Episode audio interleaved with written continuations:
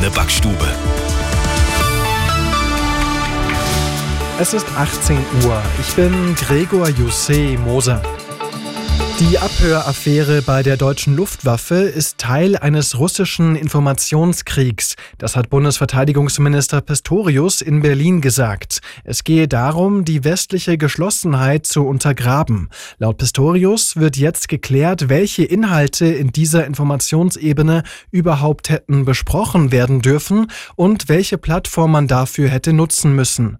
Russland hatte am Freitag einen Mitschnitt eines Gesprächs von deutschen Luftwaffen Offizieren veröffentlicht.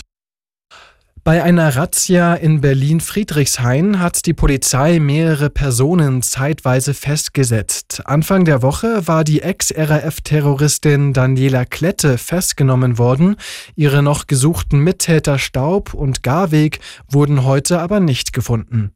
Insgesamt zehn Personen waren vorläufig festgesetzt worden. Alle sind nun wieder auf freiem Fuß. Ob es bei ihnen überhaupt einen Zusammenhang zur RAF-Fahndung gibt, wird jetzt ermittelt. Bei dem Einsatz am Morgen in Friedrichshain fielen beim Öffnen einer Tür auch Schüsse. Verletzte habe es aber nicht gegeben, hieß es.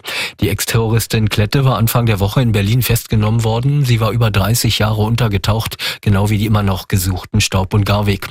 Die RAF hatte sich 1998 aufgelöst. Klette, Staub und Garweg sollen dann später auch Geldtransporter über überfallen haben. Aus Berlin Thomas Brockt.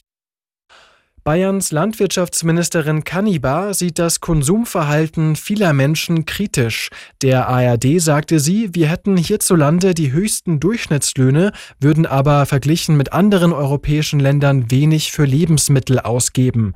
Wörtlich sagte sie, die Deutschen fahren mit dem Porsche Cayenne oder mit dem Audi 8 zu Aldi und kaufen das Billigste. Leverkusen bleibt in dieser Saison der Fußball-Bundesliga auch im 24. Spiel ungeschlagen. In Köln setzten sich die Leverkusener mit 2 zu 0 durch. An der Tabellenspitze haben sie jetzt 10 Punkte Vorsprung auf den FC Bayern.